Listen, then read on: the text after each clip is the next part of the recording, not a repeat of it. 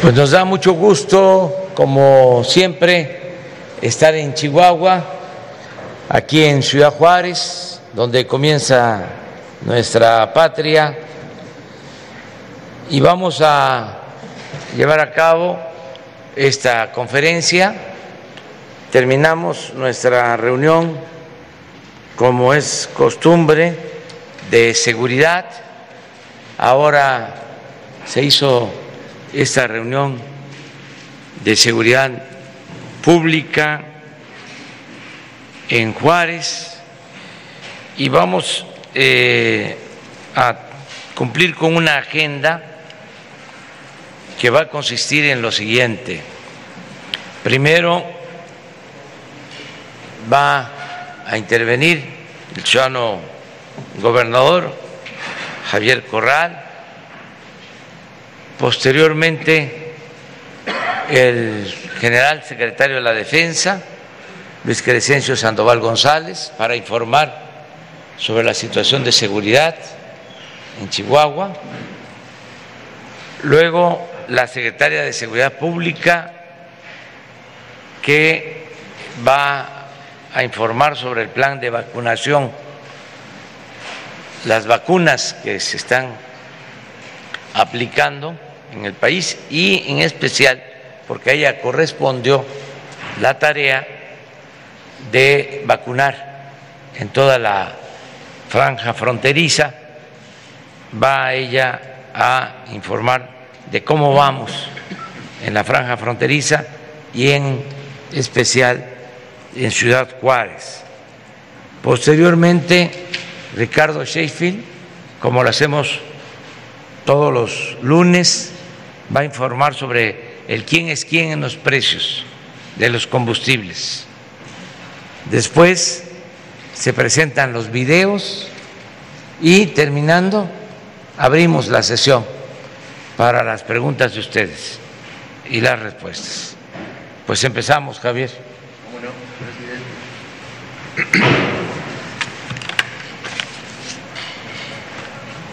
Muchas gracias, muy buenos días.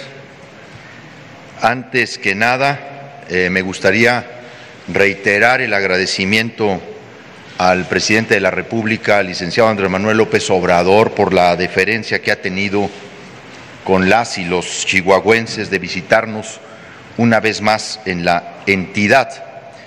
Esta es la décima ocasión en que el presidente de la República visita el estado de Chihuahua desde que eh, fue presidente electo. Es la sexta ocasión en la que visita Ciudad Juárez.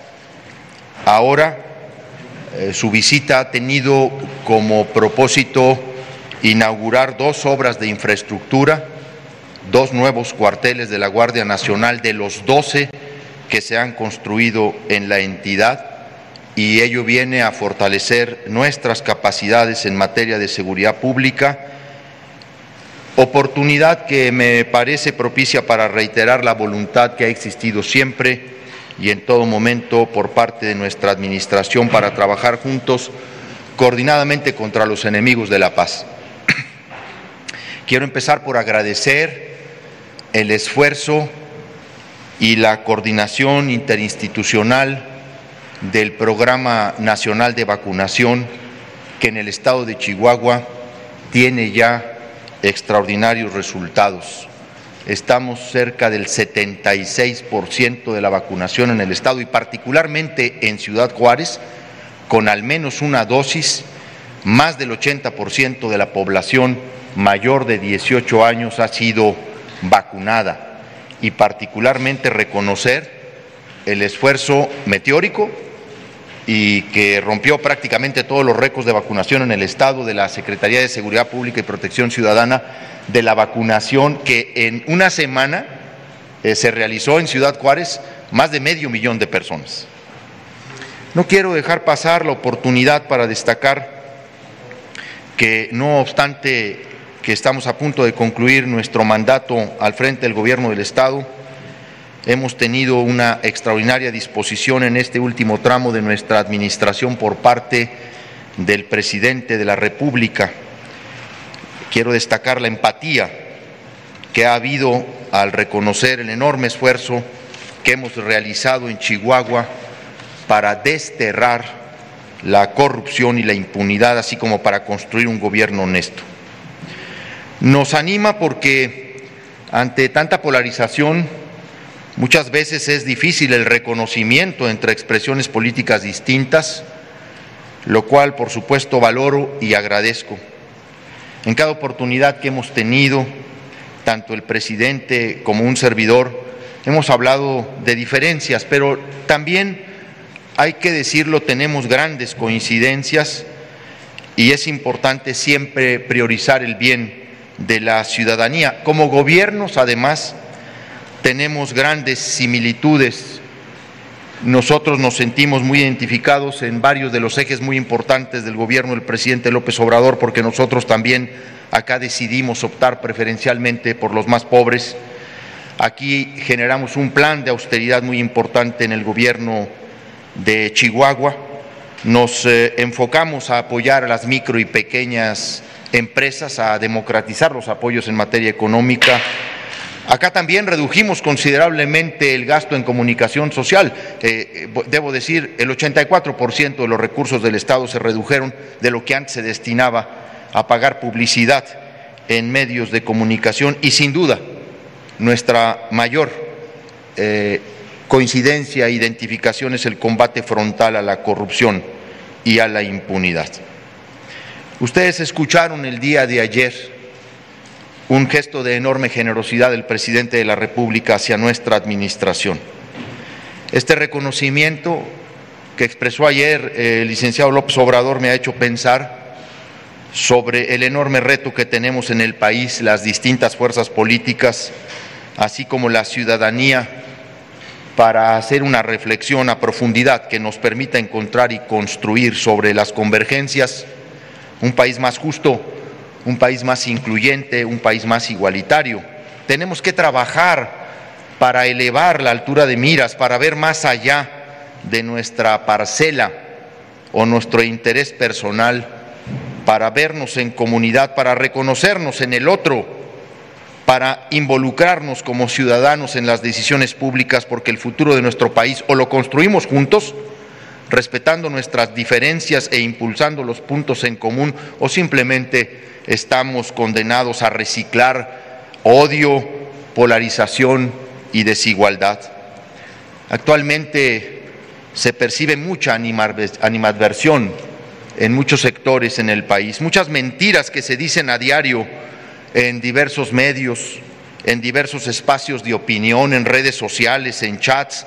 Lo he vivido personalmente en la lucha que emprendimos en Chihuahua contra la corrupción, porque cuando se asume una bandera como esta, lo he dicho en otras ocasiones y lo comentábamos ayer el presidente y un servidor, pues casi casi se lucha contra el mundo, contra intereses creados, contra redes de complicidades que se aferran a la sobrevivencia y que al ver afectados sus intereses montan desinformación, miedo y distorsión. Esa explotación del miedo, donde incluso ha vuelto el fantoche del peligro comunista, está siendo muy dañino para el país. Con tal de vencer a la 4T, se está perdiendo los referentes históricos de la lucha democrática, en, no solo en el sistema de partidos, sino en muchos sectores. Incluso se ha dejado de ver la importancia de que alguien sea honesto o no lo sea en el ejercicio del gobierno.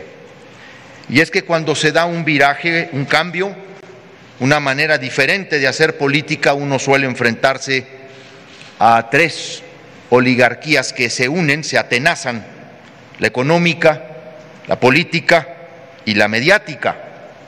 Por supuesto que hay sus claras excepciones y cuando hablo de cada una de estas me refiero exclusivamente a quienes se aferran a sus privilegios y que por años han puesto freno al desarrollo nacional para dar rienda suelta al desarrollo de sus negocios o ganancias personales.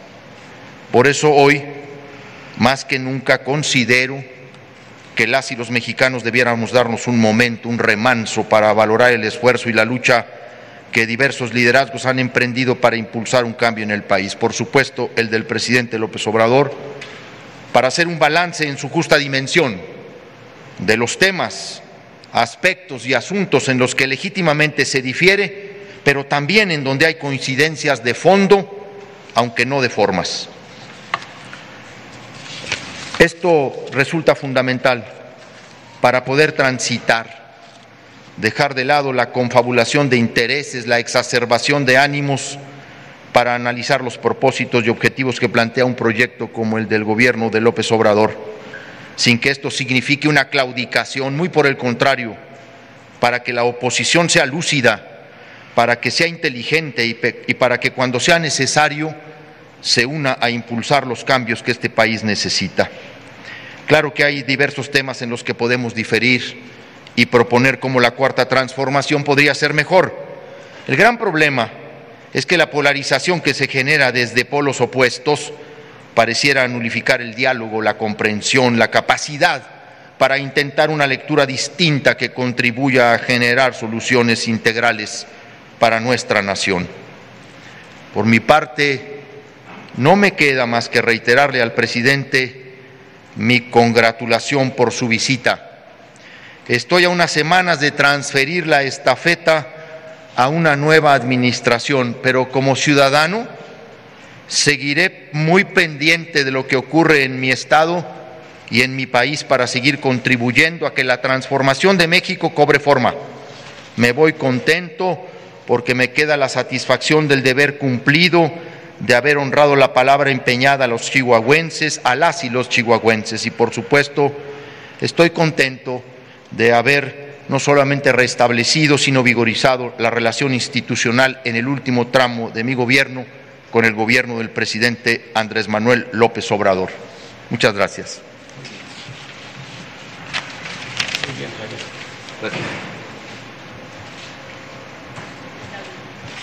Con su permiso, señor presidente. Bien, vamos a informar sobre la situación de seguridad pública en el estado de Chihuahua. Adelante, por favor, con la presentación. Aquí tenemos eh, la presentación donde ubicamos eh, una población de 3.7 millones de habitantes eh, con cinco municipios donde se concentra una mayoría importante de la población y principalmente en Ciudad Juárez y Chihuahua donde la población es donde se tiene mayor presencia y adelante veremos que son estos municipios con mayor número de habitantes donde se encuentran eh, centrados los eventos delictivos. Eh, en cuanto a incidencia delictiva en el Estado, tenemos aquí una serie de delitos.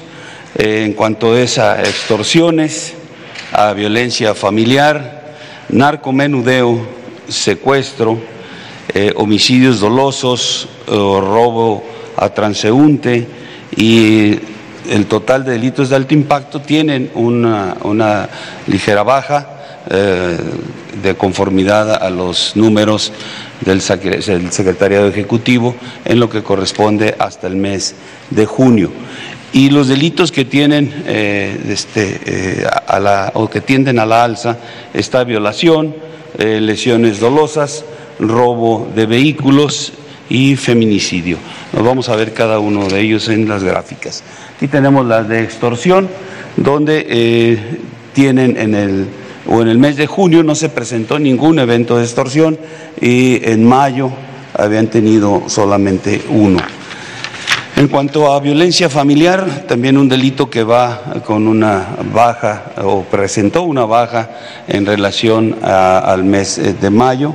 En junio solamente tienen 1.171 eventos cuando se tuvieron 1.305 eventos en mayo. El narcomenudeo también representó una, baja. Aquí tenemos... Eh, los números son 307 eventos de, narcomenudeo y eh, en el mes anterior habían tenido 452 y en, en abril 485. Viene a la baja este delito.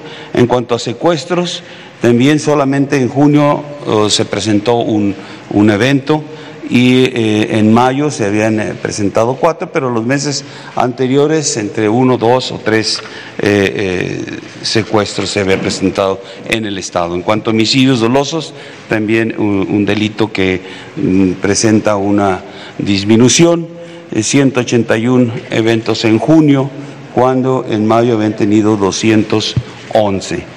En cuanto a feminicidios, este delito se ve una eh, alza mm, de, cinco, se presentaron cinco feminicidios cuando en mayo habíamos tenido cuatro y abril y marzo solamente tres. En cuanto a violaciones, eh, también un incremento a 104 eventos delictivos de esta naturaleza, cuando en los meses anteriores habían sido 88 y 94.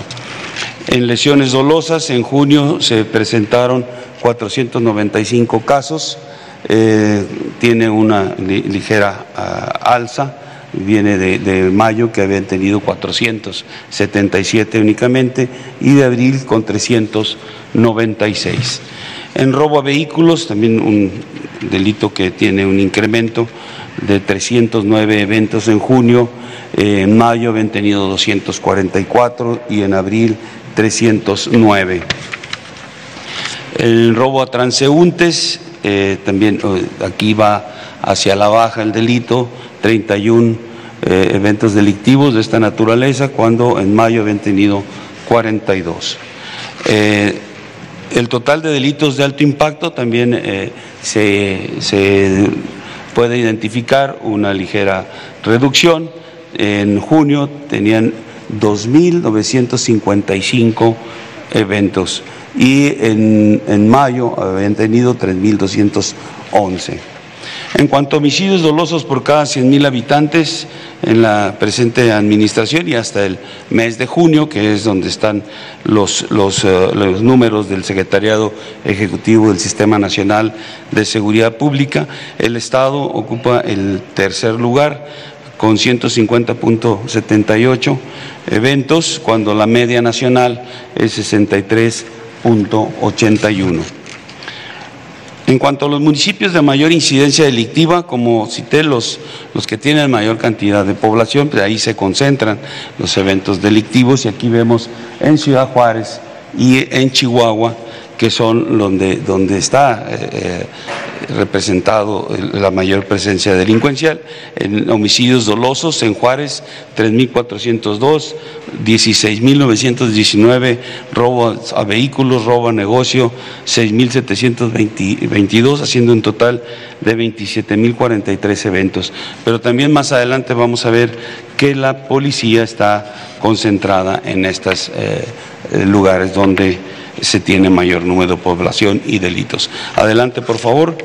Aquí tenemos las fuerzas de seguridad pública del Estado, donde en Juárez se ubican eh, o trabajan 3.224 policías, en Chihuahua 1.508, que son este, los dos eh, municipios con mayor eh, este, número de habitantes. El total de policías en el estado son 7.167. De estos, 967, 969 perdón, corresponden a la Policía Estatal y 6.198 a las policías municipales. Eh, considerando los promedios que usa la, ONU en relación a, habitantes policías, hay un déficit de un 36% aquí en el Estado. Deberían de tener más de 11 mil policías eh, este, trabajando. Eh, pero sí mencionar nuevamente que entre Juárez y Chihuahua ahí está el 66% de los efectivos policiales, 4.732 elementos trabajando en esos dos municipios con gran cantidad de población. En cuanto a fuerzas de seguridad del Estado, tenemos eh, la Secretaría de la Defensa con 5.234 hombres y de estos uh, operativos son 4.823, de la Guardia Nacional 2.702, de ellos 2.497 operativos, haciendo un total de fuerzas federales de 7.936 hombres, de ellos 7.320 operativos, que sumados a lo que es la Policía Estatal y las policías municipales, hacen un total general de 15.103 hombres y de ellos 13.864 operativos que realizan operaciones de manera coordinada en las siete este, coordinaciones regionales de la Guardia Nacional, que son en Chihuahua, Cuauhtémoc, Nuevo Casas Grandes, Juárez, Delicias, Valle de Zaragoza y Huachochi. Adelante, por favor. En cuanto a la construcción de las compañías de la Guardia Nacional, eh, tenemos concluido uh, una instalación que fue un proyecto del 2019 eh, aquí en, Juárez. Tenemos 10 eh, proyectos del 2020 también que están este, concluidos. Son dos aquí en Ciudad Juárez, en Chihuahua, Ojinaga de Valle de Zaragoza, Jiménez, Guerrero, Aldama, Ignacio Zaragoza y Ahumada. Eh, un proyecto del 2021 que está en construcción con un 40% de, de avance y para el 2022 y 23 tenemos considerado este, cinco eh, construcciones más, de tal manera que el Estado tendrá 17 eh, en total de las compañías de Guardia Nacional. En cuanto a resultados por fuerzas federales, eh, considerar lo que se ha trabajado en este año, 656 eh, plantíos de, de, marihuana, siendo un total de la administración de 7.820 plantíos destruidos en 92 hectáreas y en total 1.191.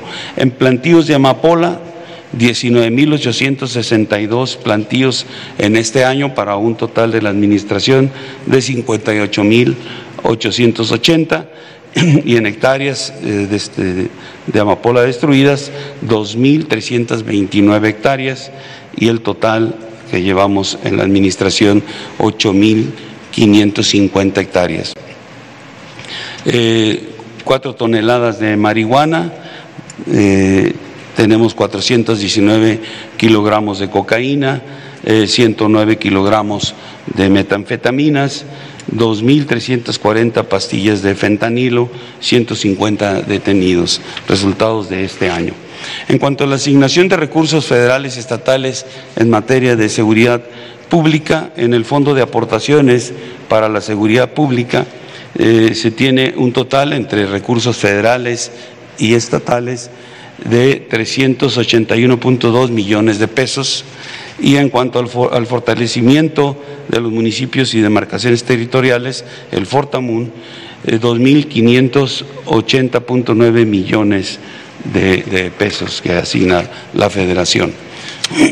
En cuanto a la atención a programas sociales, que es atender de alguna manera las causas que originan la delincuencia, las causas que pueden generar condiciones para que puedan ir uh, este, jóvenes a, este, a, áreas de, delictivas, pues estos programas se tienen aquí presentes nueve de ellos con un total de 661.144 beneficiarios y un monto en recursos de 7.625.1 millones de pesos. Eh, el Estado ocupa el 13 lugar en cuanto a los beneficios que recibe a través de los programas sociales. Eh, las sucursales del Banco del Bienestar eh, que se están desarrollando aquí, tenemos 21 ya concluidas en el Estado y tres que están en proceso de construcción. En cuanto al plan DN3, eh, plan Marina y plan Guardia Nacional, se han eh, atendido dos eventos de accidentes ferroviarios, siete vehiculares, 18 amenazas de bomba. Eh, se ha participado en 282 heladas aquí en la región, 33 incendios forestales y 14 incendios urbanos, empleando en estos eventos 8.007 hombres, 987 vehículos y cuatro helicópteros. En cuanto a búsqueda y rescate, en los centros eh, regionales y subcentros de búsqueda que se tienen aquí en el Estado, se ha participado en ocho eventos, habiendo asistido a 28 eh, personas. Eso de la situación, señor presidente. Gracias.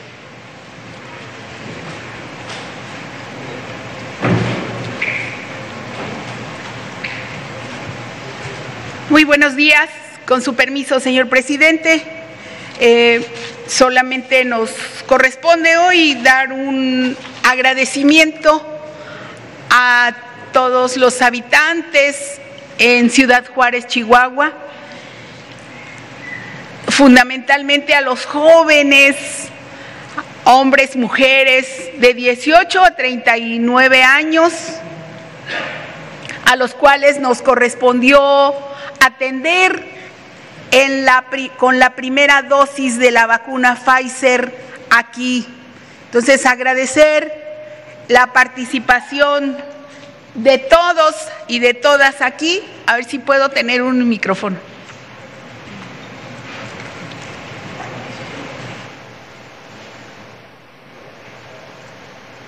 Bueno, sí, como decía, eh, en cumplimiento a la instrucción del señor presidente, estuvimos aquí en Ciudad Juárez principalmente atendiendo a la población joven y colocando, junto con muchas dependencias que participaron, la aplicación de esta primera dosis de vacuna Pfizer.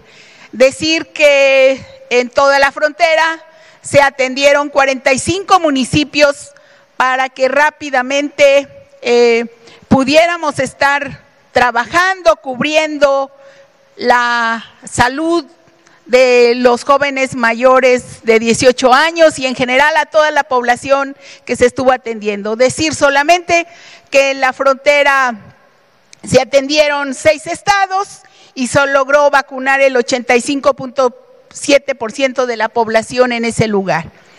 Pero concentrándonos en Chihuahua, aquí se vacunaron ocho municipios y fueron una cobertura en los municipios fronterizos, hay que aclarar, 456.801 personas. Adelante, por favor.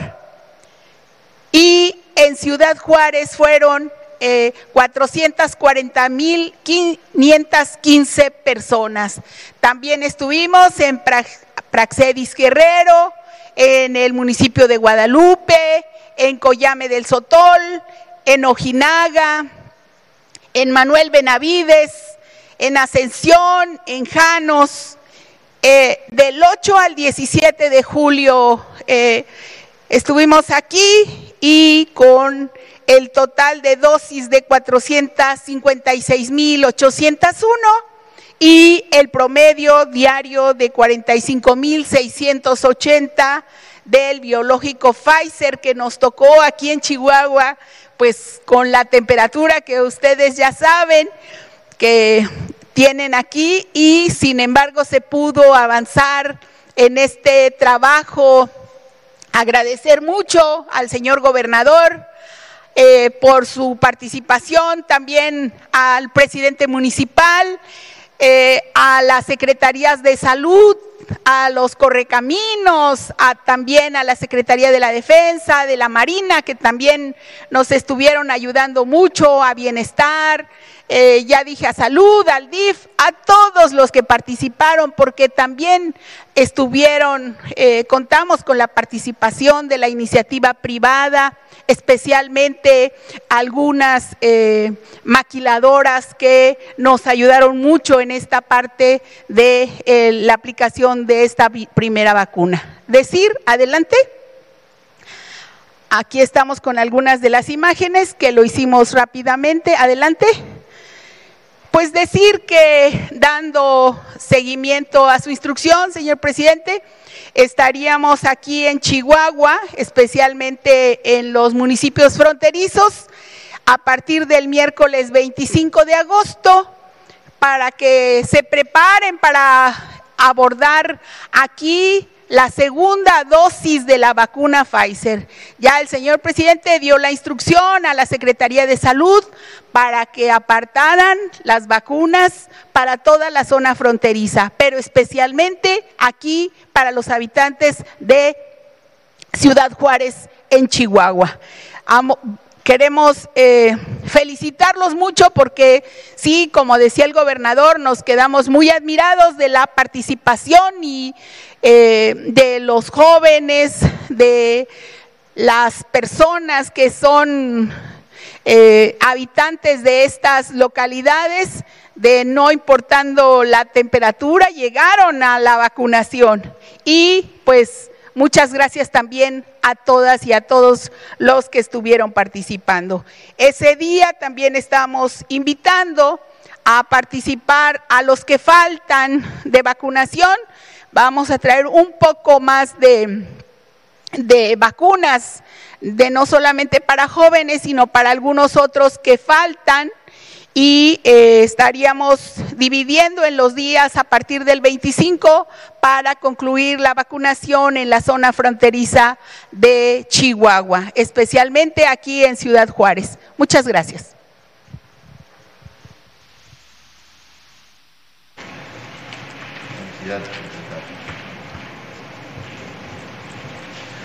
Buenos días, señor presidente. Muy buenos días, compañeras, compañeros a todos los presentes. Eh, ¿Quién es quién en el precio de los combustibles para las gasolinas? El promedio nacional por litro de gasolina regular, 20 pesos con 60 centavos. El estímulo fiscal a la, a la gasolina regular 54.27%. Esto quiere decir que estamos pagando a las mexicanas y los mexicanos que consumimos gasolina regular solamente el 45% del IEPS a la gasolina regular. También hay ese mismo estímulo, aunque un porcentaje más bajo, a la premium que tiene un promedio nacional de 22 pesos con 38 centavos y el diésel un promedio nacional de 21 pesos 77 centavos por litro. El barril de petróleo 64 dólares 92 centavos fue el promedio eh, la semana pasada. Como ven ustedes, el petróleo ha estado eh, bastante alto eh, en relación a los 40, 42 pesos por barril, 40, 42 dólares por barril que tenía hace tres, tres años el petróleo. Las tres gasolineras más caras eh, y que tienen el porcentaje más alto de utilidad es Chevron, Redco y Winstar en todo el país, mientras que las más económicas y que en, en, consecuencia tienen el menor margen de utilidad es Total, G500 y Orsan.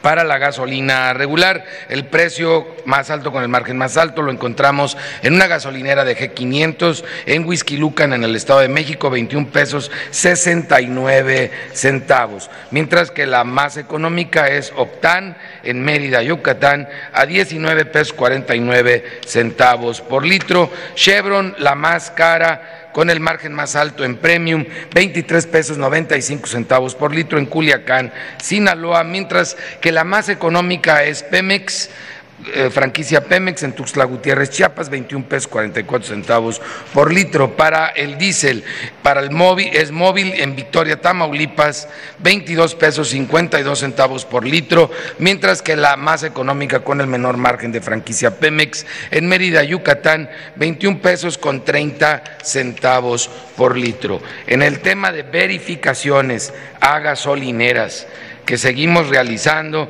en muchas ocasiones con apoyo de la Guardia Nacional. Atendimos 159 denuncias presentadas a través de la app litro por litro, que sigue disponible de manera gratuita en ambos sistemas Android e iOS. Y lo hicimos a través de 142 visitas. Encontramos una gasolinera que no se dejó verificar y que volveremos con fuerza pública y seis gasolineras que no estaban dando los litros completos. Ahora sí, estas seis estaban pasando de rosca. La que no se dejó verificar que se incumple con la ley es Blanca Elvira Hidalgo Romero en Tecamachalco, Puebla. ¿Qué pasó, Blanquita? No incumplas la ley, ya déjate verificar. Vamos a volver a visitarte muy pronto. Esperemos no encontrar como encontramos en Nayarit un alterador en el pulsador con el cual pues estaban robando, eh, rasurando los litros en esta gasolinera. Si no tomamos en cuenta el margen, solamente el precio final al público, al consumidor, la gasolina regular más barata está en G500, 18 pesos 79 centavos en Querétaro, Querétaro, 18.99 de Shell en Querétaro, Querétaro. Afortunados los queretanos en esta ocasión. La más cara, 21.99 León, Guanajuato, de Chevron. ¿Qué pasó, paisanos? Muy careros. 21.99 de Petroseven en San Pedro Garza García, Nuevo León para la gasolina premium. La más económica, 20.49 de Soriana en Veracruz, Veracruz 20.72 de franquicia Pemex en Coatzacoalcos, Veracruz. La más cara, 23.39 de Pemex en Durango, Durango y 23.24 de Total en Tecamac. Tecamac, Estado de México. Para el diésel la más barata 19.89 de G500 en Querétaro, Querétaro y Cargogás 2019 en Matamoros, Coahuila y la más cara 22.97 de franquicia Pemex en Campeche, Campeche y 22.95 de franquicia BP en Cotaxtla, Veracruz. Seguimos también revisando este servicio importante para los consumidores de los servicios sanitarios. Nos sorprendió encontrar en muy mal estado los baños de una gasolinera de BP. Eh, esto combustible estifa. Eh, que estaban muy, muy sucios y en un mal, mal estado en Cotaxla, Veracruz. Me sorprende porque BP se caracteriza por tener siempre muy limpios y muy bien acondicionados estos servicios. Hay que revisen estos franquiciantes, a este franquiciatario que no está cumpliendo pues ni siquiera con el contrato de ellos mismos. Vámonos al gas LP, el precio promedio 12 pesos 24 centavos por litro en tanque estacionario y el promedio para cilindros 22 pesos con 71 centavos por kilo. Eh, el más alto lo encontramos con el margen más alto de estufas y gas de Córdoba en Aculcingo, Veracruz, 14 pesos 17 centavos por litro, mientras que el más económico para tanque estacionario, gas licuado de Sabinas, en Bustamante, Nuevo León, 11 pesos por litro. El más caro para cilindros, usa gas en San Juan, en Azcapotzalco, Ciudad de México, 27 pesos 29 centavos por kilo. No se preocupen los de Azcapotzalco, ya muy pronto viene gas bienestar porque de plano ahí no entienden. Mora Gas, el más económico para cilindros, Huejutla de Reyes Hidalgo, 21 pesos 68 centavos. Estamos muy agradecidos todo el equipo del gobierno federal con los empresarios y sobre todo con los trabajadores y todo el equipo del gas LP porque han cumplido en esta semana con el nuevo programa de precios máximos en las 40 y 145 regiones del país lo estuvimos verificando con mucho detenimiento desde el lunes en la tarde, a excepción del Valle de México, donde lo empezamos a hacer el miércoles por la tarde. Y podemos ver nosotros que en los precios promedios, esa rayita verde, si nos pasamos, es como debería de estar en promedio el precio en cada una de las 145 regiones y al promedio nacional. Y ustedes pueden ver dos picos, uno en marzo y otro que se estaba dando en junio, julio. Y a partir de la semana pasada, todos los expendios de gas LP en el país, cosa que reitero el agradecimiento, están cumpliendo con los precios máximos. Y vamos a ver el detalle a través de estas verificaciones que realizamos en todo el país.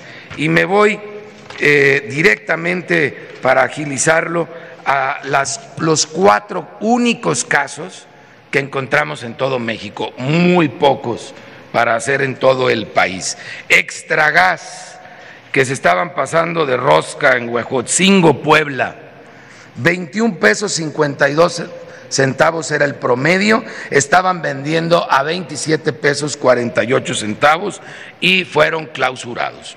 Ecogas en Acapulco, Guerrero también lo cerramos. El promedio era 12 pesos 27 centavos, estaban dando a 14 pesos.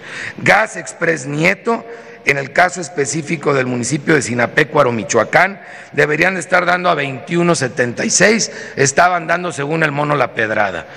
No tenían el precio exhibido y dieron varios precios a lo largo del día, todos por arriba del promedio. Y GG Gas también igual de pasados de rosca en Huistoco, Chalco, en el Estado de México, deberían de estar dando a 21 pesos 33 centavos. Y ya muy pronto vamos a tener la app eh, en coordinación con la CRE para que puedan ver en cada una de las ciudades del país a cómo debe de estar por muy, muy caro el gas LP, cuál es el precio máximo. Sin embargo, nos satisface que eh, más del 80% está por abajo de, ese precio. El precio no es para que todos se suban al precio máximo, es para que haya competencia y nadie se pase con una utilidad extraordinaria como estaba sucediendo de manera muy exagerada en el Valle de México. Y aquí tenemos constancias de las acciones de verificación Pueden ver el precio máximo en cualquiera de las 38 oficinas de la Profeco, pero más importante en la página de la CRE y de la Profeco, donde lo pueden constatar municipio por municipio. Pero como ejemplo, la región 73 en Guanajuato, el precio máximo del cilindro, 26 pesos 76 centavos por kilogramo. Constatamos que muchos dan por abajo de ese precio y estacionario 14 pesos con 45 centavos por litro. Y como ejemplo del más bajo, región 128 de la 145 en Campeche, 18 pesos 57 centavos el kilo por cilindro y 10 pesos con 3 centavos el litro en tanque estacionario. ¿Quién es quién en las remesas? Toca remesas en esta ocasión y se vuelve a romper el récord de las heroínas y los héroes que desde los Estados Unidos nos apoyan a las familias aquí en México. Cuatro mil cuatrocientos cuarenta millones de dólares que se enviaron en el mes de junio. Y en junio salió un 41.4% por arriba de ese mismo mes en el año 2018, 38% por arriba de ese mismo mes en el año 2019 y 25.5% por arriba de ese mismo mes en el año 2020 sigue siendo un muy buen año en este tema el 2021. Cuando se envía efectivo, paisanos, paisanas, eh, la mejor opción es Ulink, que tiene cero de comisión y un tipo cambiario de promedio 19, dólares, 19 pesos 67 centavos por dólar. Por eso, por el envío promedio de 350 dólares, nos están dando en México 6.885 pesos con 94 centavos mientras que Western Union es la peor opción para envío de efectivo de los Estados Unidos, 6.570 pesos con 96 centavos es lo que se recibe en promedio por los 350 dólares. Eh, y ustedes pueden ver que gran, el gran motivo de esto pues son 8 dólares de comisión por cada envío. Y si es a depósito de cuenta, es de llamar la atención. Ahora el primer lugar lo sacó MoneyGram. Desde que estamos midiendo este tema, MoneyGram jamás había salido más que como el peor en algunos meses. Ahora salió el mejor, 6.917 pesos con 65 centavos. Qué bueno que MoneyGram se decidió a ser competitivo en este mercado de las transferencias cambiarias. Y la peor opción fue Pangea Money Transfer, que nos daba por 350 dólares, 6.673 pesos con 27 centavos. Telecom es el que tiene más sucursales para que la mamá, la esposa pueda ir a recibir esos dólares que envían los héroes y heroínas desde, desde los Estados Unidos.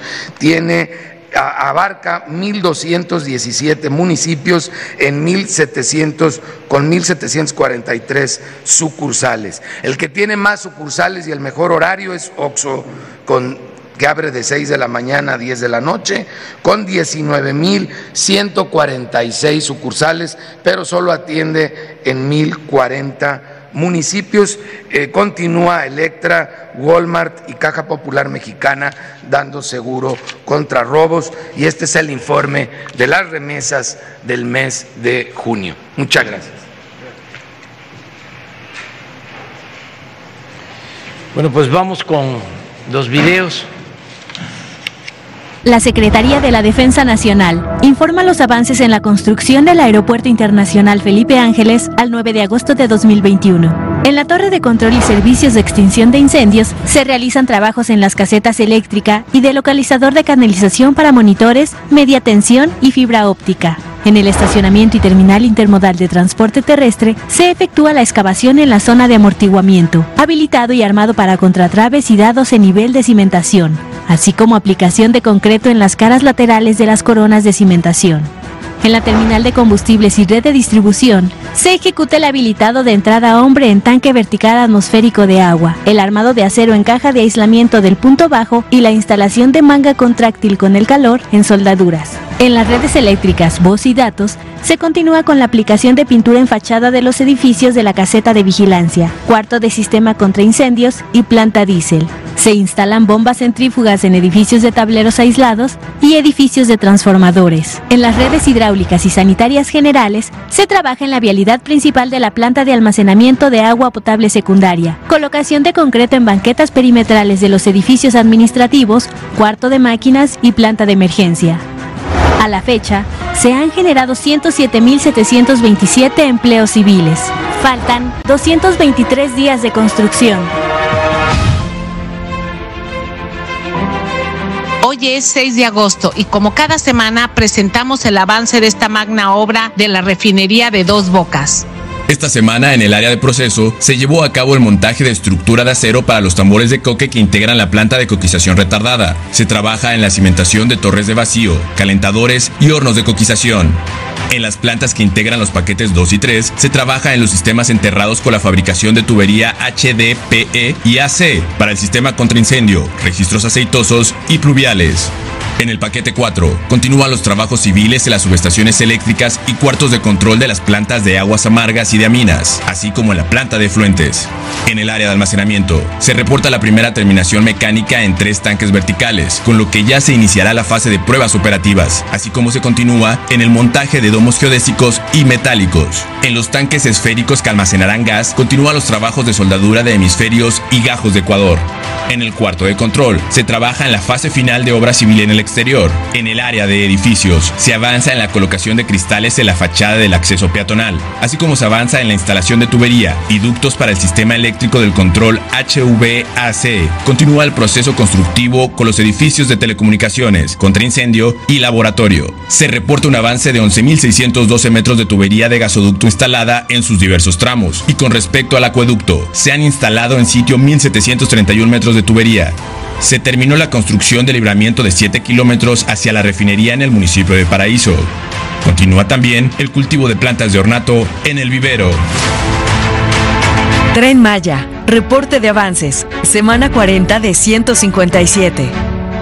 En el tramo 1, 2, 3 y 4, avanzamos en los siguientes trabajos de terracería, colocación y extendido de material para formación de terraplén, conformación y afine de la capa subrasante con material procedente del banco. En el tramo 1, también destacó el avance del armado de pilotes para el mismo tramo. El proceso inicia con la perforación del suelo con una máquina Bauer, que tiene la capacidad para perforar 60 metros y 3 metros de diámetro. En este trabajo se perforarán 40 metros con un diámetro de 1.60 metros. Después de hacer la perforación, se arman los pilotes de acero con bastones, almas y espárragos. Unidos con un amarre, se introducen y cuelan. Por otro lado, la fabricación de durmientes en el tramo 2 ya asciende a 350.934 piezas. Y en el tramo 3, continuamos con la construcción de una nueva planta en Pochilá, Yucatán. Avanza la producción de traves en el tramo 3. La planta de prefabricados está ubicada al sur de Mérida, en Oncán, Yucatán. Uno de los principales materiales que produce la planta son las traves, que sirven para la construcción de pasos vehiculares. Los pasos vehiculares cumplen una función esencial para el proyecto. Su ubicación es elegida con base en estudios de permeabilidad, con el objetivo de no romper la conectividad. Al día de hoy, llevamos el 45% de la producción de traves. El proceso de construcción de traves para pasos vehiculares inicia con su habilitado. De ahí las pasamos a la zona de moldes, donde realizamos el tensado y colado de las mismas. Terminando el colado, se hace el destensado desmolde y curado de las piezas. Posteriormente las movemos a la zona de acopio, ya listas para colocarlas en los pasos vehiculares del tren Maya. La cifra de empleos generados por el tren Maya asciende a 75.664 en cinco tramos. El tren Maya avanza. Tren Interurbano México-Toluca, reporte semanal. Tramo 1, 36 kilómetros, avance a la fecha 99.9%. Terracerías 1. Continúa la instalación del sistema de catenaria flexible, el cual alimentará de energía eléctrica a los trenes. La catenaria se forma con postes metálicos, ménsulas, aisladores y accesorios diversos conectados a las subestaciones eléctricas de tracción. Viaducto 2. Continúa el colado de concreto en los plintos centrales de este frente. Estos elementos se construyen para complementar los dispositivos de seguridad en la operación de los trenes. Cuarto técnico 3A. Se terminó el colado del piso de concreto armado. En este cuarto se instalarán equipos de comunicaciones, energía y control para el tren interurbano.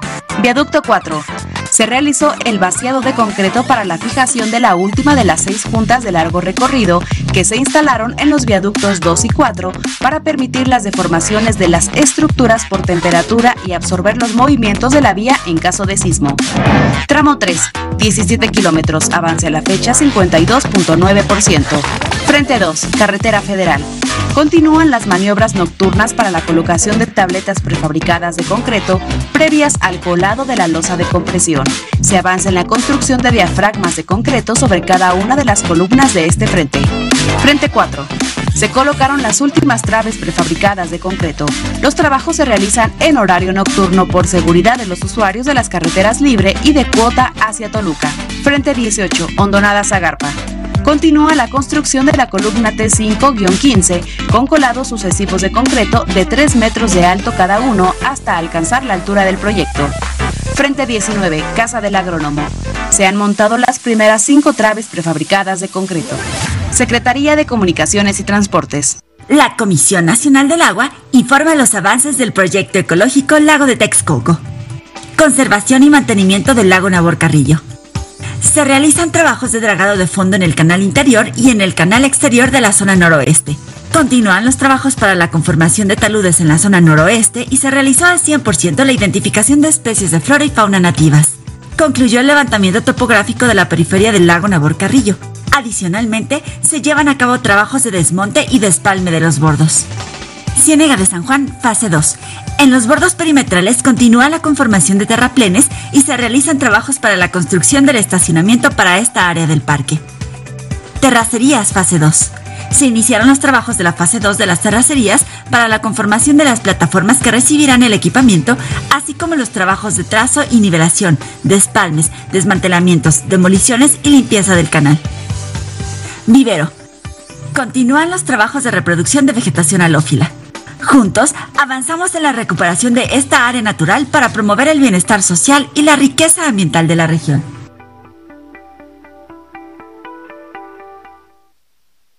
De acuerdo. Nada más me gustaría eh, aclarar algo. En el quién es quién en los precios de los combustibles, eh, no se toma en cuenta que en la frontera hay precios especiales para los combustibles.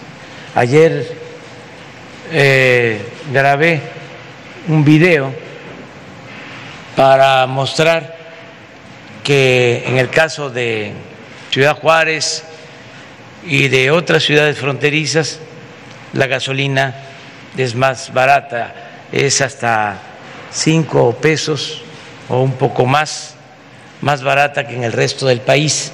Todo esto se debe a un programa especial que se aplica en la zona fronteriza.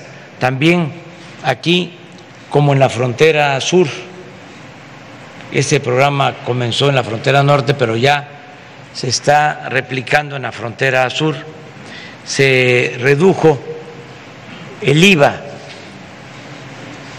al 8% y lo mismo el impuesto sobre la renta al 20% y en el caso de esta frontera, y eso es muy importante, se incrementó el salario mínimo. En esta frontera el salario mínimo es 213 pesos y en el resto del país son 141 pesos. Es decir, hay una gran diferencia. Este es un trato especial que se le da a la frontera porque es como la última cortina de desarrollo de sur a norte para ir reteniendo a los eh, mexicanos y también a trabajadores centroamericanos que tengan opciones. Allá eh, en Chiapas se están sembrando 200 mil hectáreas de árboles frutales, maderables, y se están dando 80 mil empleos, por hablar solo de un programa. También se está construyendo el tren Maya, que está demandando mucha fuerza de trabajo. Se está llevando a cabo el programa del istmo de Tehuantepec. Se están rehabilitando los puertos de Salina Cruz, de Coatzacoalcos, se está construyendo la vía de Salina Cruz a Coatzacoalcos, una vía nueva, eh, se están creando 10 parques industriales en esa franja de 300 kilómetros que une al Pacífico con la costa este de Estados Unidos y todo esto es una cortina para que haya empleo y luego otras más hasta llegar a la frontera con el propósito de que los mexicanos puedan trabajar en su país. Entonces, me gustaría que, a ver si ponen lo de ayer de la gasolina. Esto es significativo también porque cuando estábamos en oposición me paraba yo en las bombas en las gasolinerías a denunciar los gasolinazos. Y ahora que estamos en el gobierno me volvió a parar, pero para informar que estamos cumpliendo.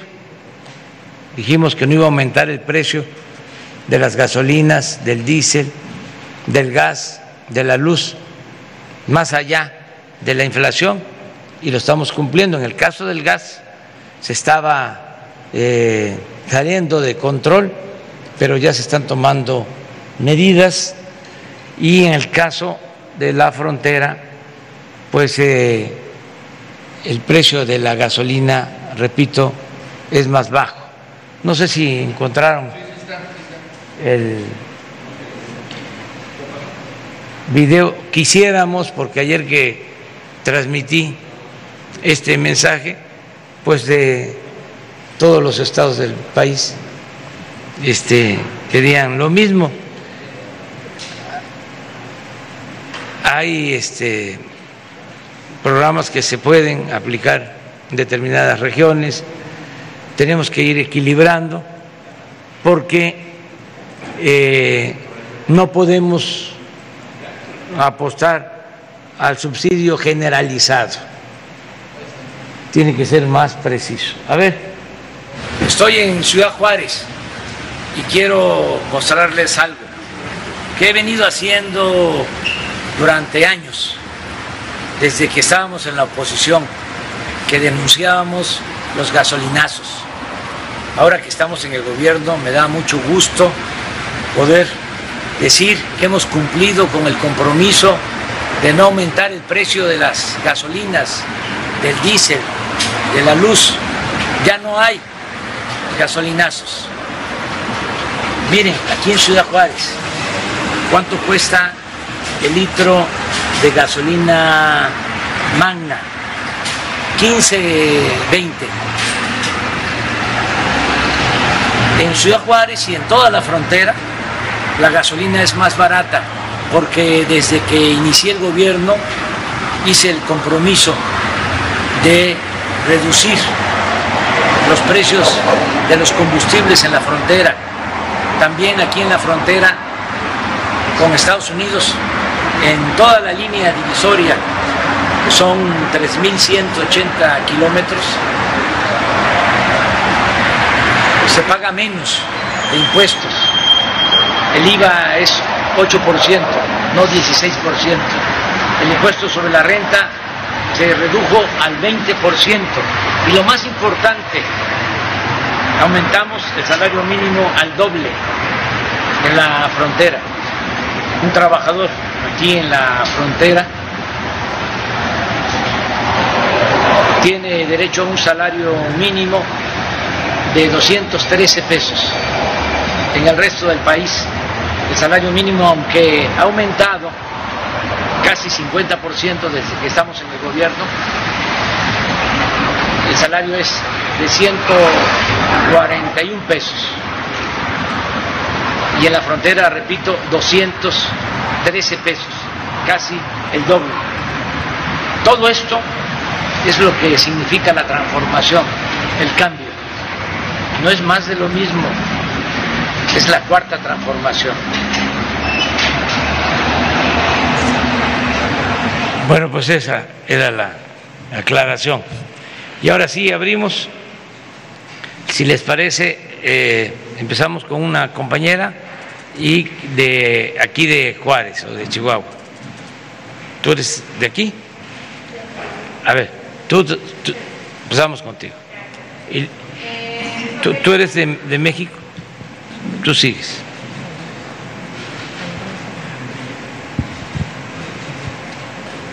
Gracias, presidente. Para consultarle eh, sobre tres temas. Eh, primero, sobre la relación con Estados Unidos, eh, si ya está garantizada la apertura de la frontera para el próximo 21 de agosto y qué información hay en este sentido y si tiene estimación de cómo ha afectado esto a las ciudades fronterizas y al país en general este cierre. También sobre Estados Unidos.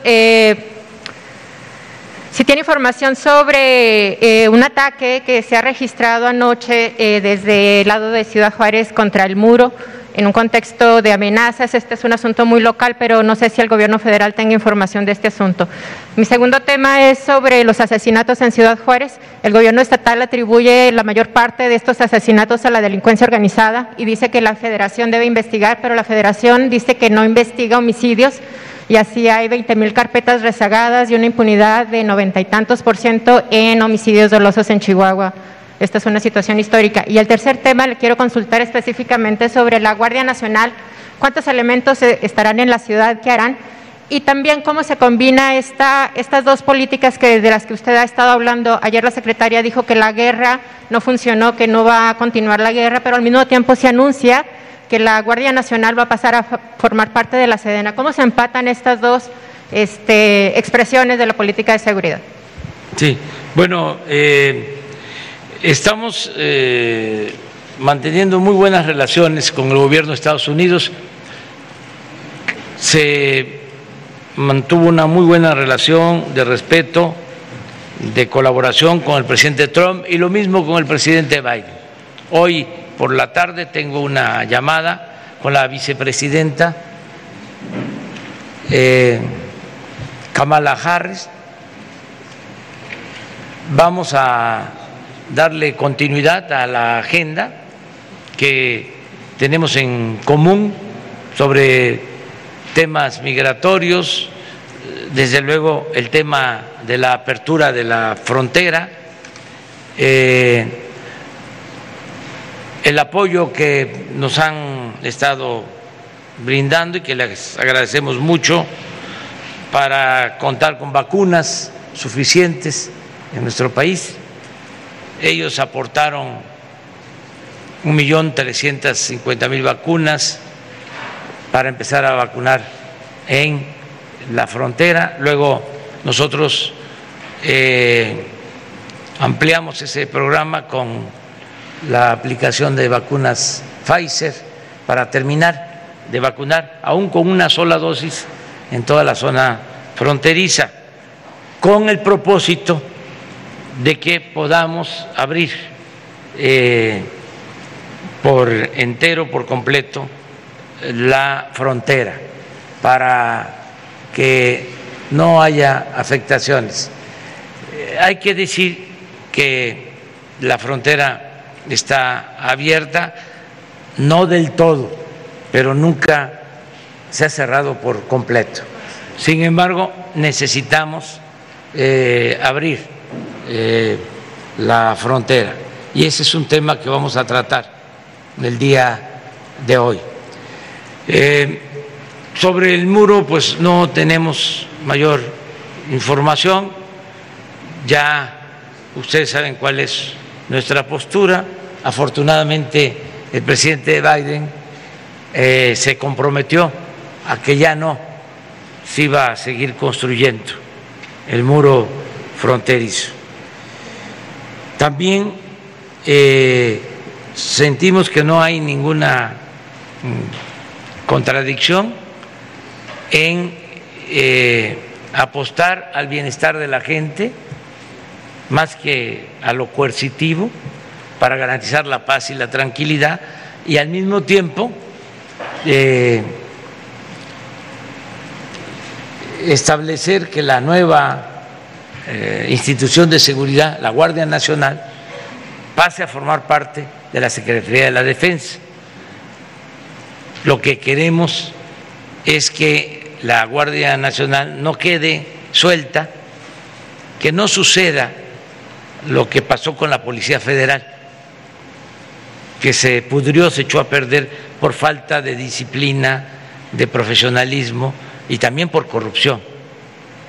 Baste decir que en la época en que eh, se corrompió más esta corporación, el secretario de Seguridad Pública era el señor García Luna, que está detenido por eh, la asociación delictuosa en Estados Unidos. Entonces, no queremos eso. Queremos que la Guardia Nacional se consolide y que antes de terminar nuestro gobierno, para que pueda permanecer mucho tiempo, incorruptible, sirviéndole al pueblo, protegiendo al pueblo, esté eh, dependiendo de una institución eh, fuerte, disciplinada, mm, profesional, leal, como es la Secretaría de la Defensa. Lo mismo que la Secretaría de Marina, que siempre he dicho son los dos pilares del Estado Nacional, que nos están ayudando mucho. Acerca de eh, el fantasma de la militarización, yo quiero comentar de que eh, primero no hay esa este, idea, ese propósito de querer enfrentar el problema de la inseguridad solo con el uso de la fuerza. No hay afanes autoritarios, no hay guerra eso tuvo que ver con una política equivocada que causó mucho daño, mucho dolor y que no va a repetirse. Y es una instancia eh, como la Sedena que está preparada, que tiene colegios, que tiene escuelas, que tiene universidades para formar en este propósito a los nuevos elementos de la Guardia Nacional, como lo ha venido haciendo. Y es una materia, tanto en Marina como en Defensa, una materia obligatoria, no optativa, el respeto a los derechos humanos. Entonces, tengamos confianza de que sí vamos a poder salir adelante de esta forma eh, y yo estoy pues muy satisfecho de que se está avanzando para consolidar a la Guardia Nacional. Aquí en Ciudad Juárez son cuatro, tres, tres. Sí, tres instalaciones ya terminadas y una más se están por este, ocupar completamente. Eh, ya tenemos 100 mil elementos de la Guardia Nacional en menos de dos años. Y aquí, como se vio en el informe, en Juárez, son alrededor de 2.300. Eh, en Chihuahua, en Chihuahua. Y aquí 628. 628. Cada este, cuartel de la Guardia tiene capacidad para albergar a 120 elementos. Así es, ¿verdad?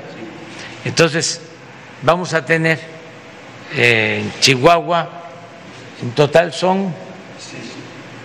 En total son 2.702 2.702 elementos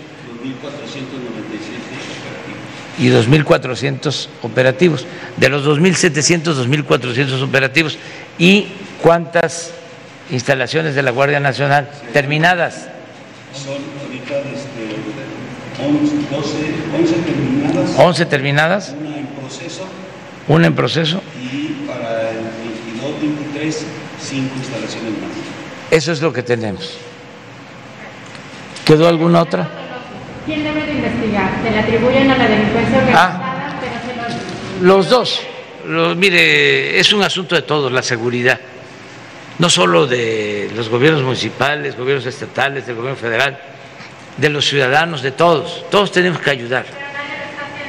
Lo estamos haciendo, sí. Y no hay cifra negra, porque eh, es imposible. Eh, 90%, perdón.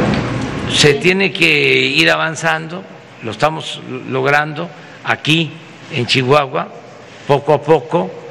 Yo tengo confianza de que vamos a disminuir considerablemente la incidencia delictiva en Juárez, en Chihuahua, en todo el país. Lo estamos eh, logrando en el caso de homicidios, por ejemplo, eh, cuando llegamos al gobierno, pues estaba creciendo el número de homicidios eh, y ahora afortunadamente se detuvo esa tendencia, ya se contuvo y ya estamos bajando, aunque sea poco, pero tengo eh, confianza de que vamos a lograr bajar este delito, como lo hemos logrado en el caso de robo de vehículos, de vehículos que tampoco hay cifra de negra, porque prácticamente cuando se le eh, roba a alguien el vehículo se denuncia.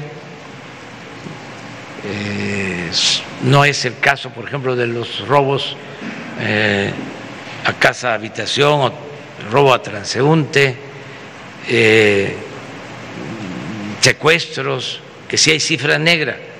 De todas maneras, en todos estos delitos también ha habido una disminución muy significativa en el caso del secuestro en el país y aquí en Chihuahua.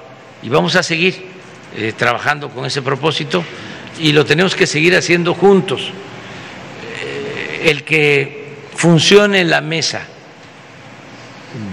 de seguridad y de paz todos los días en Chihuahua, que estén las autoridades federales, que estén eh, los representantes del gobierno del Estado, que juntos se reciba el parte, el reporte sobre lo acontecido en las últimas 24 horas y que juntos tomen decisiones para proteger a la gente, es un buen método que tiene que dar resultados.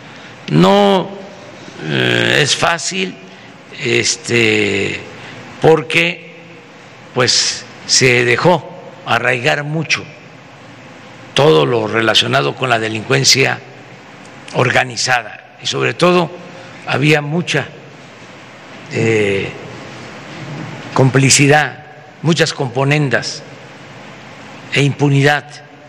Pero cuando se pinta bien la raya y se define la frontera de que por un lado la autoridad y por otro lado la delincuencia, se avanza bastante.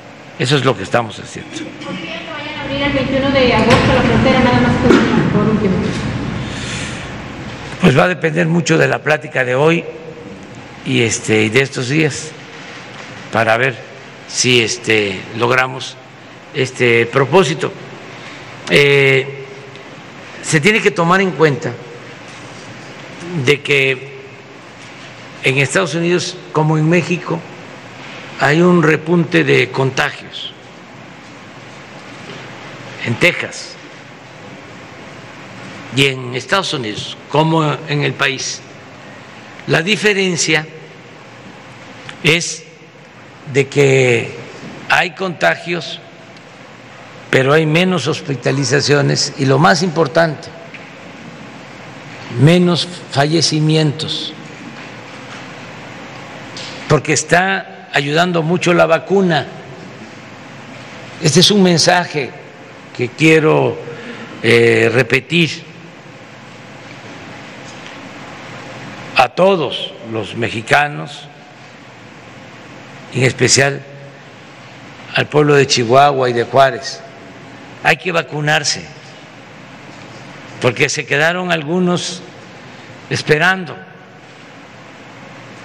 precavidos, con la idea de esperar a que eh, no se presentaran reacciones que afecten. Dejaron pasar el tiempo. Bueno, ya se demostró de que la vacuna no afecta, no daña, al contrario, protege,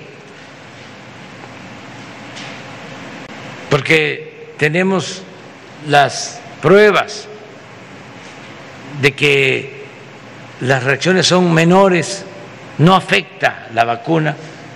Y tenemos las pruebas también que el que está vacunado tiene protección, es eh, un porcentaje menor el que fallece estando vacunado.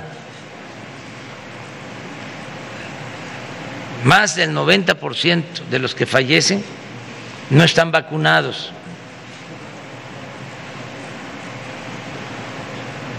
Entonces, hay que vacunarse, aunque se haya pasado el tiempo. Nunca es tarde. Y siempre hay forma, porque vamos a tener módulos permanentes en Juárez, en Chihuahua, para estarnos eh, vacunando. Ahora, eh, esto es lo único que podría eh, impedir el que se abra la frontera, porque sí hay este incremento de contagios. Sin embargo, y es lo que voy a plantear hoy, se puede demostrar que no se pone en riesgo a la población, a los trabajadores de las empresas, a los transportistas, claro, con un protocolo de seguridad que debe de consistir en lo que hemos venido insistiendo, en que nos cuidemos nosotros mismos,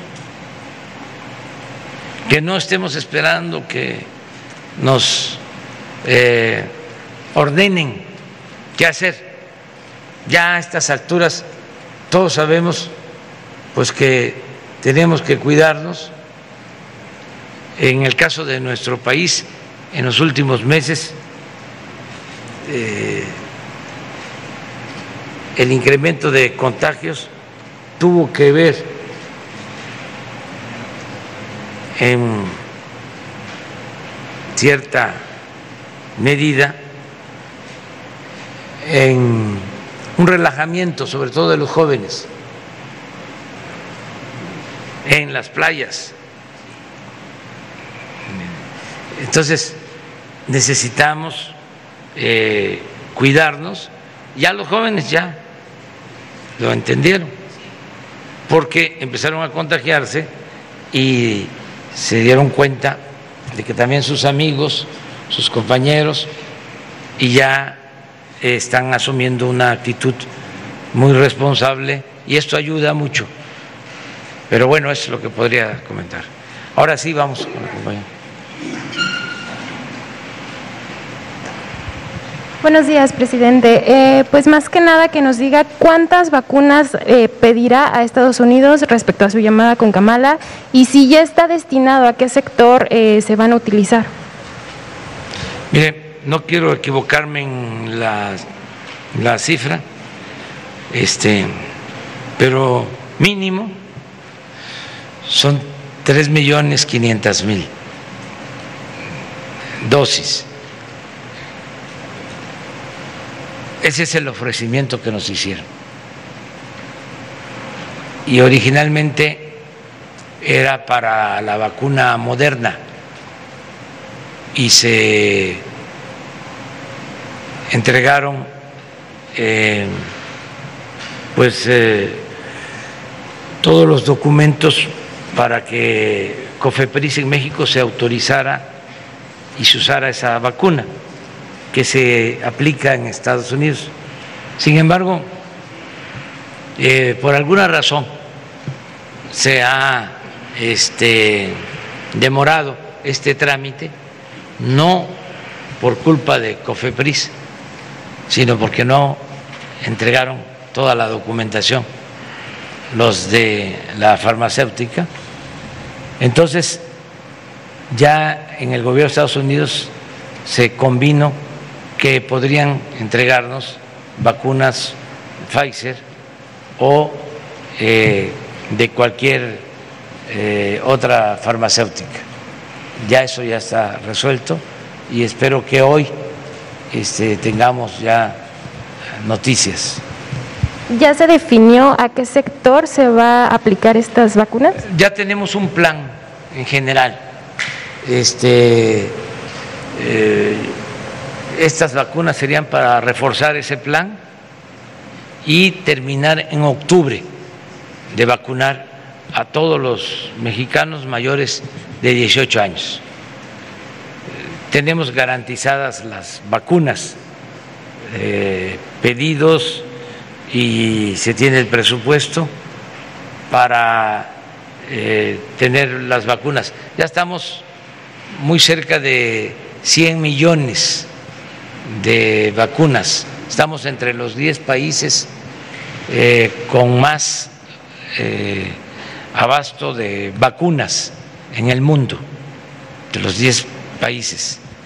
Eh, y estamos también nosotros ayudando, así como Estados Unidos nos está ayudando y les agradecemos por este gesto de solidaridad, así también nosotros estamos ayudando con vacunas en Guatemala, en Honduras, en El Salvador, en Belice, en Paraguay, en Bolivia, en República Dominicana, ayudando para que eh, no les falten las vacunas, porque tenemos que actuar con solidaridad, que a todos eh, les lleguen vacunas y se protejan las poblaciones, que haya solidaridad, fraternidad universal.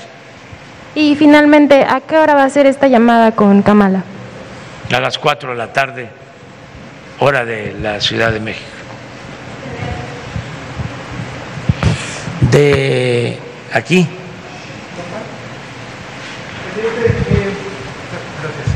Presidente, dos cosas. Es retomar un poco lo de la seguridad, pero buscando la participación de la Fiscalía General de la República, que es donde ha venido el reclamo de que no se investigan los eh, delitos dolosos, no hay presencia eh, significativa de, ministerios públicos federales indagando. Eh, tampoco se ha dado operativos contundentes contra la delincuencia organizada en el Estado por parte de la Federación.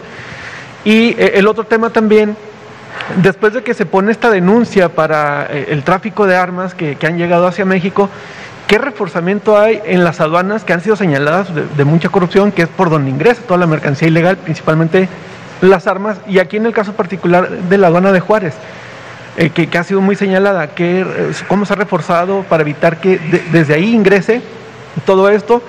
Y, finalmente el último tema también, ¿qué pasará con eh, la extradición de César, César Duarte? ¿Qué presiona hacia el gobierno americano?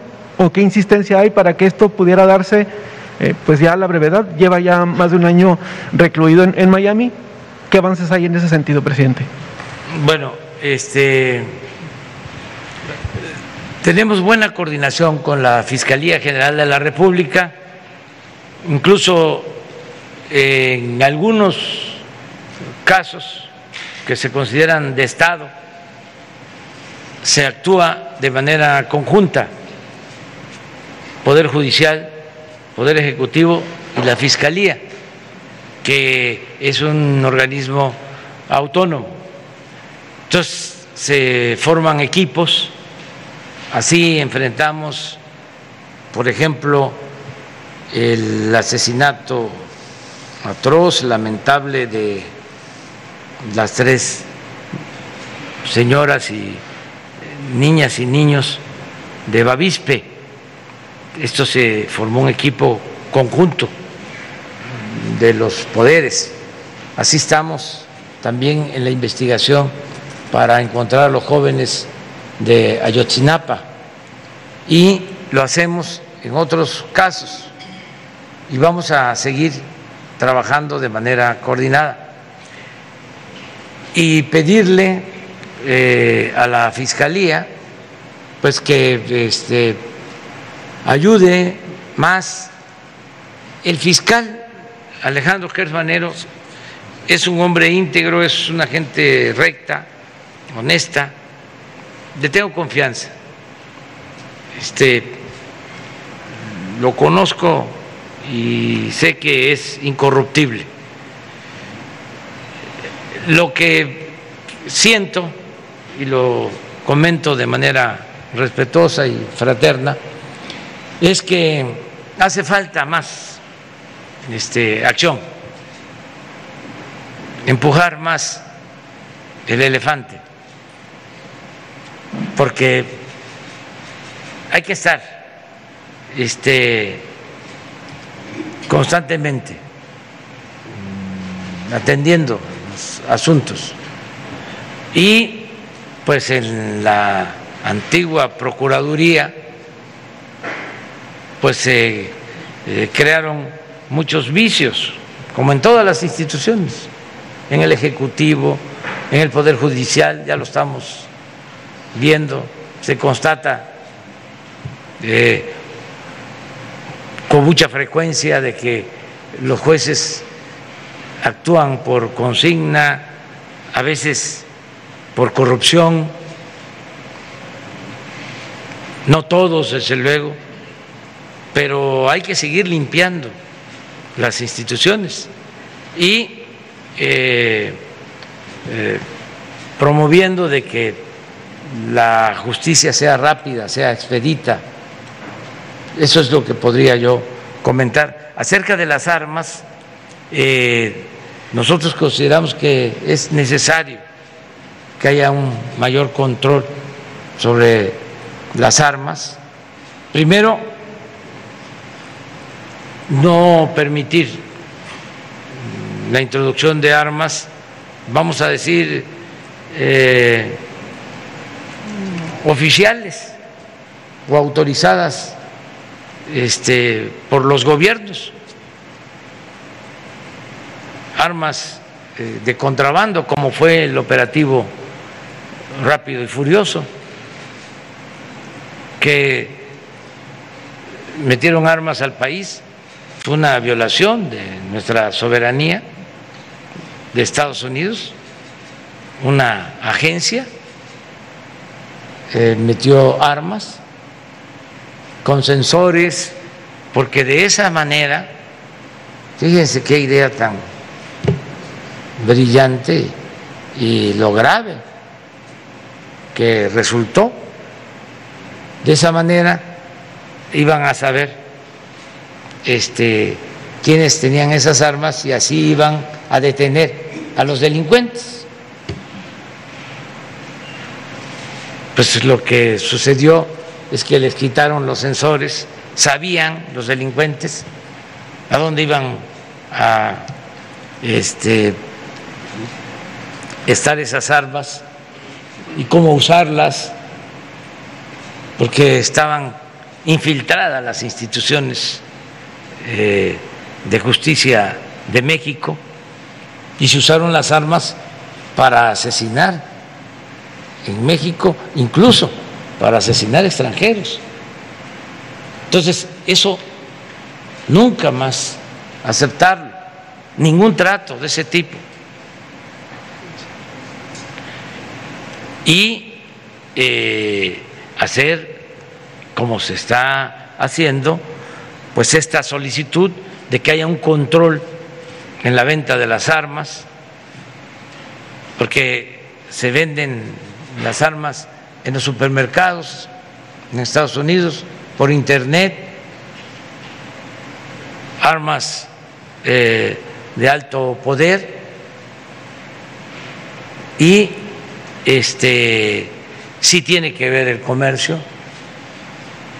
porque no puede ser que una persona vaya eh, en una ocasión y compre cinco ametralladoras y luego eh, a la semana compre diez más y a la otra semana veinte en el mismo lugar, ¿cómo no van a saber que esas armas tienen eh, un destino y que este, están vinculadas o se van a vincular al crimen, a la delincuencia organizada. Entonces, eso es lo que queremos, sin eh, injerencias, ellos tienen sus leyes, su enmienda para portar armas, sí, pero que se tenga control sobre estas armas que se venden pues al mayoreo y que se introducen en México. ¿Y cómo controlar la entrada de las armas? Bueno, ya las aduanas van a estar manejadas por el ejército. Las aduanas terrestres, fronterizas y las marinas van a estar manejadas por la Secretaría de Marina todo el control de las aduanas para evitar este contrabando de armas. ¿Me hiciste otra pregunta? Ah, es un trámite. Este tendría que informar Relaciones Exteriores y la Fiscalía, pero se continúa ese trámite. No se ha eh, detenido, sigue el proceso y este nosotros pues vamos a seguir eh, llevando a cabo este asunto, dándole seguimiento a este asunto, porque originalmente se debe de tener en cuenta se hicieron mal. Todos los eh, eh, los documentos, toda la acusación y la solicitud de extradición, hasta de manera, se piensa, deliberada. de parte de las autoridades del gobierno federal, del gobierno anterior. Entonces se repuso el procedimiento, este, porque lo solicitó el gobernador de Chihuahua y se este, arregló para que este, se hicieran bien las cosas de acuerdo al marco legal, este, para no dejar eh, vacíos o eh, no permitir la impunidad. De México. Local. Ahora predominan los dos. Gracias. Presidente, ¿qué tal? Muy, muy buenos días. Juan Fierro de tiempo.com.mx y Puente Libre MX.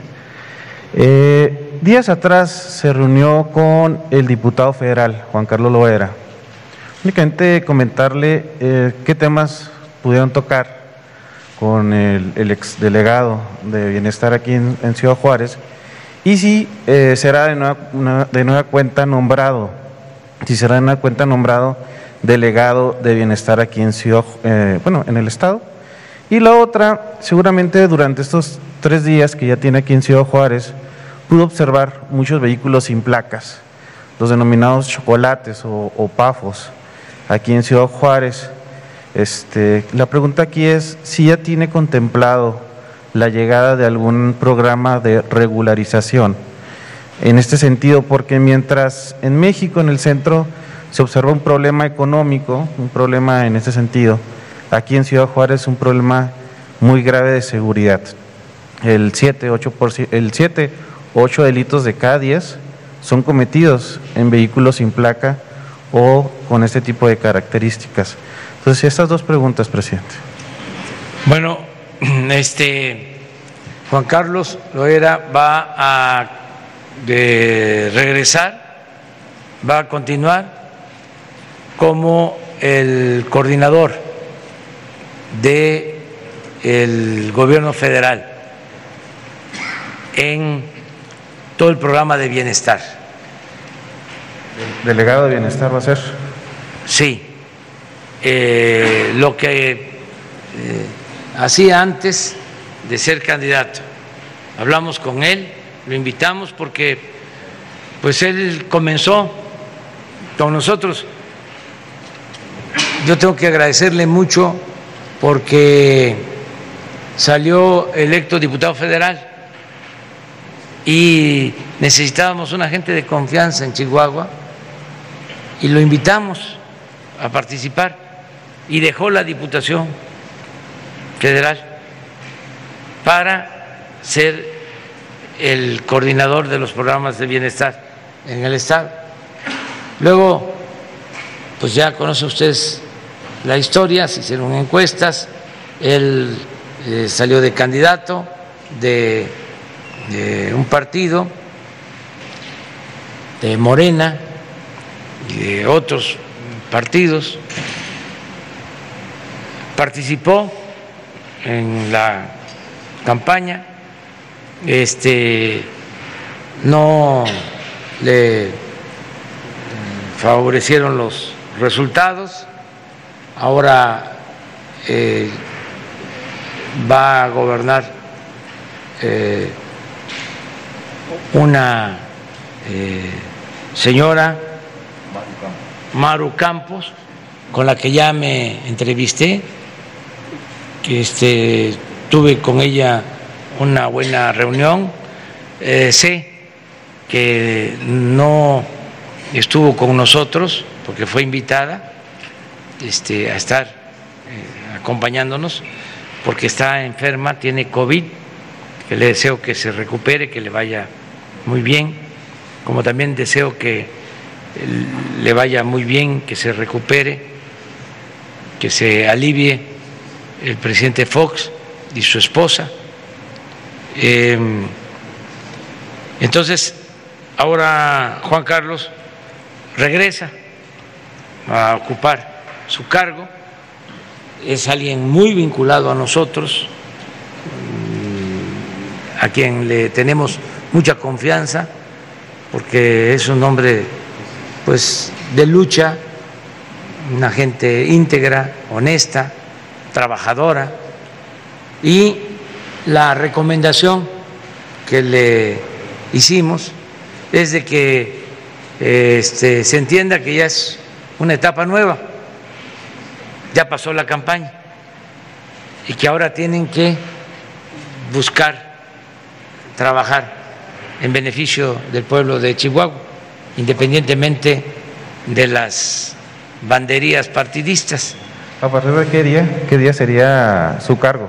¿A qué día tomaría posesión otra vez Juan pues Carlos? este eh, ya mm, pronto yo creo que en una semana ya estaría de nuevo porque también aprovecho para agradecerle a eh, Berta Luján que estuvo ella a cargo de la coordinación eh, Berta Luján, hija, la licenciada Berta Luján. Berta Alcalde Luján, perdón. Berta Alcalde Luján. Ella se va a ayudarnos en Cofepris.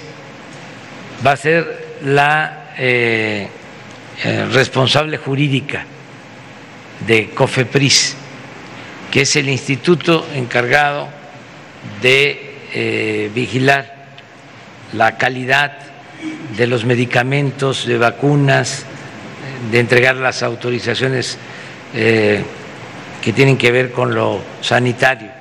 Entonces, es este también mm,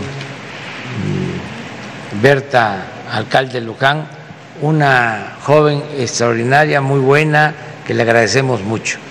Entonces, esos son los cambios para, para Chihuahua. Y lo otro que me preguntaste es... El programa de Ah, regularización. sí, lo estamos ya analizando. Ya hice el compromiso en Tijuana. Va a haber regularización de estos carros, porque son dos cosas. Primero, la seguridad, porque si no se tiene un registro, estos carros se utilizan para cometer delitos y hay que tener control. Y lo segundo, también hay que considerarlo, hay mucha gente que este, no tiene, no le alcanza para tener un carro nuevo de agencia. Y pues con estos carros se mueven. En la ciudad, llevan a sus hijos a la escuela. Y es pues un medio necesario. Entonces, vamos a buscar un acuerdo también para que no se afecten las agencias, pero sí vamos a llevar a cabo un plan de regularización de estos vehículos. Si les parece, este va a ser eh, antes de que concluya el año. Eh, vamos a empezar en Baja California el mes próximo la regularización y va a ser en toda la frontera. Irregulares. Muy bien. ¿Saben qué? Ya, porque me tengo que ir. A ver. Este, tiene perdón, tres días ya aquí en Ciudad Juárez. ¿Se reunió usted con los familiares de Andrés Valles, de líder este, agrario que se fue detenido pues, en días pasados por la fiscalía? ¿Se reunió usted con los familiares de, de él, su esposa?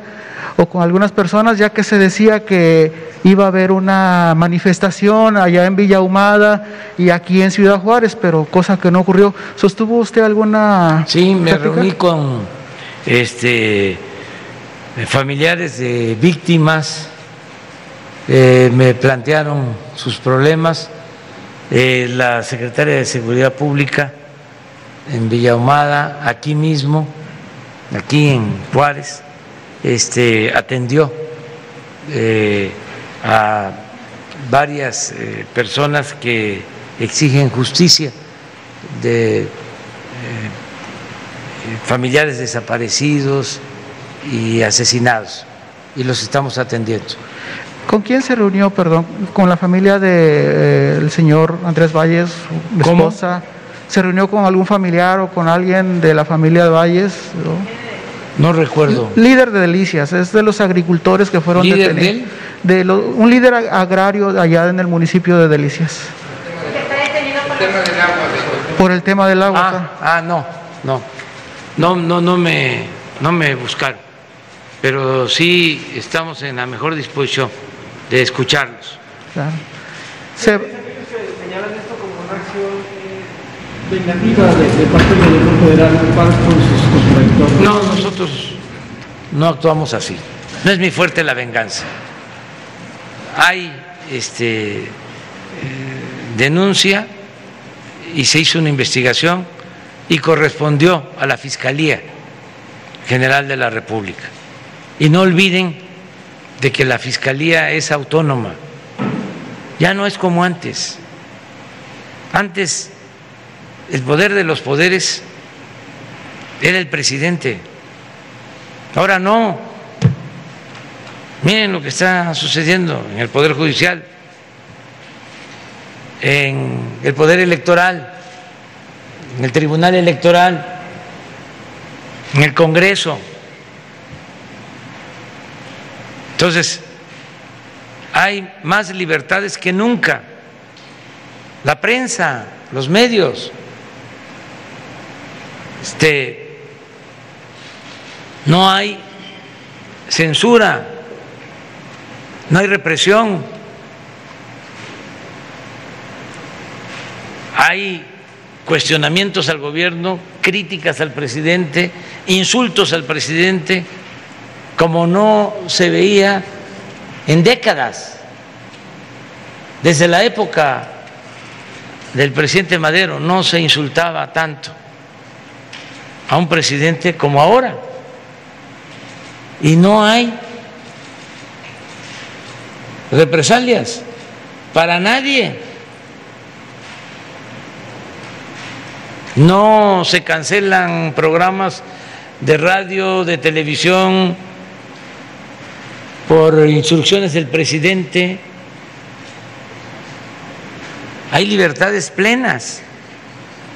Lo único es que ya no se utiliza el presupuesto para comprar conciencias, para comprar lealtades, porque antes se destinaba mucho dinero del presupuesto para la publicidad en los medios. En el gobierno anterior, a razón de 10 mil millones por año. Y eso ya no podemos hacerlo. Eso es pecado social. Ese dinero va a la pensión a los adultos mayores, ese dinero va a las becas, ese dinero va a la compra de vacunas. Y aunque ataquen y ataquen y ataquen, yo digo lo que diga mi dedito. Este, no, no, no. Ah, a propósito, mi gran amigo, que lo conocí, este, además, genial, Juan Gabriel. Aquí se creó, aquí se formó, este, vamos a recordarlo, exactamente en el no, no, no, no. No, no, no. Tiene una este, que es que me gustaba mucho, me gusta mucho. No, no, no. Que la canta con, con Rocío Durcal. Ponla esa. Y este, este, nos, nos comprometemos a pagar los derechos de autor por usarla, para recordarlo y también para mandar el mensaje a los este, dueños de los medios de información. 28 de agosto, aniversario luctuoso. Un gran compositor, este, surgió del pueblo. todo lo que escribía, lo que componía tenía que ver con el pueblo. Le gustaba mucho, mucho, mucho a la gente. Yo era jefe de gobierno y lo invitamos al Zócalo para que cantara y estuvo toda la noche y dice, no me voy a ir hasta que llegue el jefe de gobierno. Yo llegaba temprano para este, las conferencias mañaneras y ya terminó como a las seis de la mañana de cantar y la gente ahí, zócalo, lleno, lleno, o sea, este, un genio, un gran compositor como José Alfredo Jiménez, como Armando Manzanero, todo eso que tenemos los mexicanos.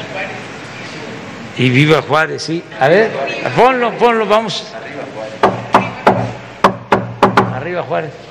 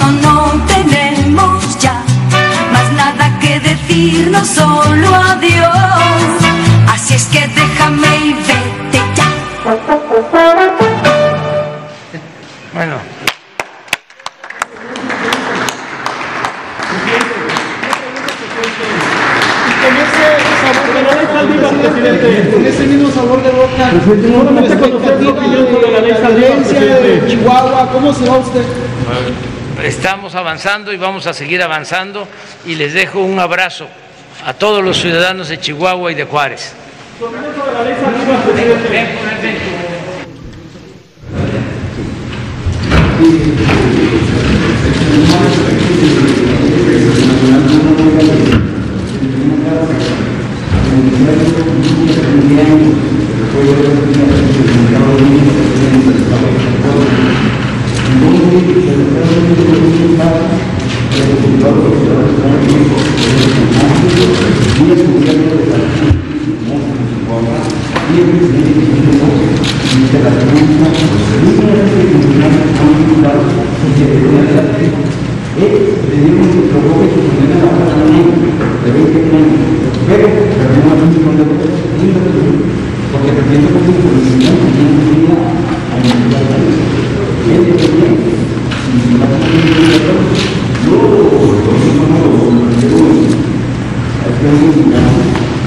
Analizaron su casa en Los Ángeles, la cónsul Marta Lara no hizo nada, eh, ex senadora priista, y bueno, una serie de personajes que hasta José Luis Oderanes lo citó en México, no lo recibió en la CNDH, y bueno, ¿Me pides?